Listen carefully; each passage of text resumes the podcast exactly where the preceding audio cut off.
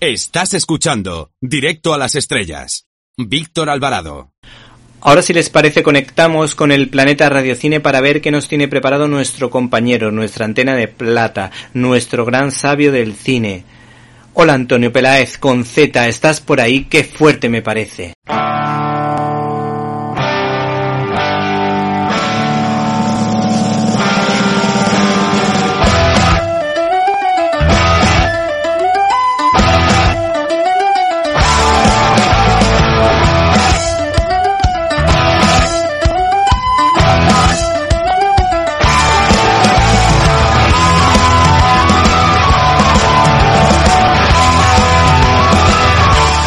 Fuerte!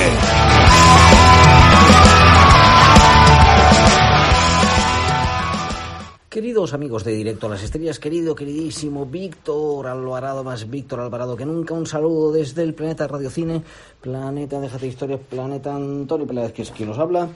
Nos vamos directos a las estrellas de la temporada otoñal. Porque sí, porque sí, porque sí, que decía la canción que lo que resulta que es que parece que en los últimos años las películas de superhéroes, de explosiones, vamos, las películas en las que no pasa nada en el fondo, ocupan, bueno, pues gran parte de la cartelera, sobre todo el veranito, y la primera, más de la primera mitad del año, y luego a partir del otoño, mmm, viene Venecia, viene Toronto, y bueno, viene también San Sebastián, y entonces nos encontramos con que los festivales nos recuerdan que sí, que sigue habiendo cine con un cierto contenido y en el que se cuentan cosas maravillosas. Una de las más maravillosas esta temporada, esta temporada de festivales de otoño, que además es que ha estado en todos, ha estado en todos, en todos, bueno, ha estado en Cannes, Venecia no, eh, ha estado en eh, Toronto, porque Toronto, bueno, pues coge películas de estreno y con películas que tanto pues no son tan estrenos, sino que no se han visto todavía en América del Norte. Recordad que América del Norte es México, Estados Unidos y Canadá. Y que también en Centroamérica se habla español. Quiero decir por toda esta gente que dice Sudamérica cuando se refiere a Iberoamérica. Lo digo porque mi padre era cubano, era Centroamérica. Bien, dicho esto, Parasite, Bon Joon-ho, triunfadora en el Festival de Cannes con todo merecimiento, Palma de Oro, toda la crítica de acuerdo. Hay cosas que es que pues suceder así.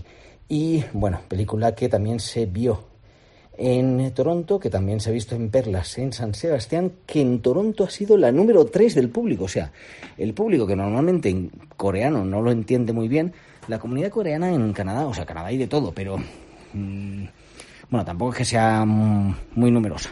¿Vale? No es como el Koreatown, por ejemplo, de Los Ángeles, que además Los Ángeles ya solo por sí casi es más grande que tu Canadá.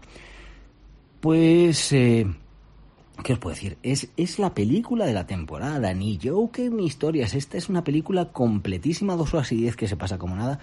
Bon Joon-ho, que es un maestro en el cine de acción, de darle un cierto humor, que ya descubrió el Festival de San Sebastián, en cierto modo con Memories of Murder, que luego vendría con The House, que luego vendría Snowpiercer, Okia, en fin, y que ha hecho aquí su obra maestra hasta la fecha, desde luego. Una película sobre una familia que vive en un chale, una casa muy, muy buena, que es una familia rica, y una familia pobre, como va entrando una parasitar de la otra. Pero como hay muchísimas capas de significado. A mí me encanta, es que me podría hablar todo el rato de esta película. Pero, pero hemos hablado de Joker, sí, Todd Phillips es el director que es el que hizo lo de Resacón en Las Vegas, vale. Pero es que ya todos lo que sabemos es que Joaquin Phoenix ahí como está, está, está maravilloso. Ay, señor. Este año es el año que le han fastidiado al Almodóvar, porque Almodóvar es otro también de los festivales de verano, por supuesto, porque ha estado también en Toronto y además muy reconocido, muy admirado, y ha estado en San Sebastián en la sección Made in Spain, pues donde, bueno, se recoge que es que estuvo en Cannes ya en esa primera mitad de año que normalmente no hay tanta película de autor, pero está el Festival de Cannes ahí potente, dándole duro, sí, que sí, que sí. En fin, eh, Antonio Banderas, yo pensaba que iba clarísimo directo hacia el Oscar hasta que llegó Joaquin Phoenix y esta encarnación del Joker, pues le ha dado una vuelta a los cómics. Los cómics en este caso lo, han mostrado que los cómics son más como Joker que más como las películas estas de te doy un golpe, me voy para allá, te doy otro golpe, me voy para acá. Y... ¿Te está gustando este episodio? Hazte fan desde el botón apoyar del podcast de Nivos.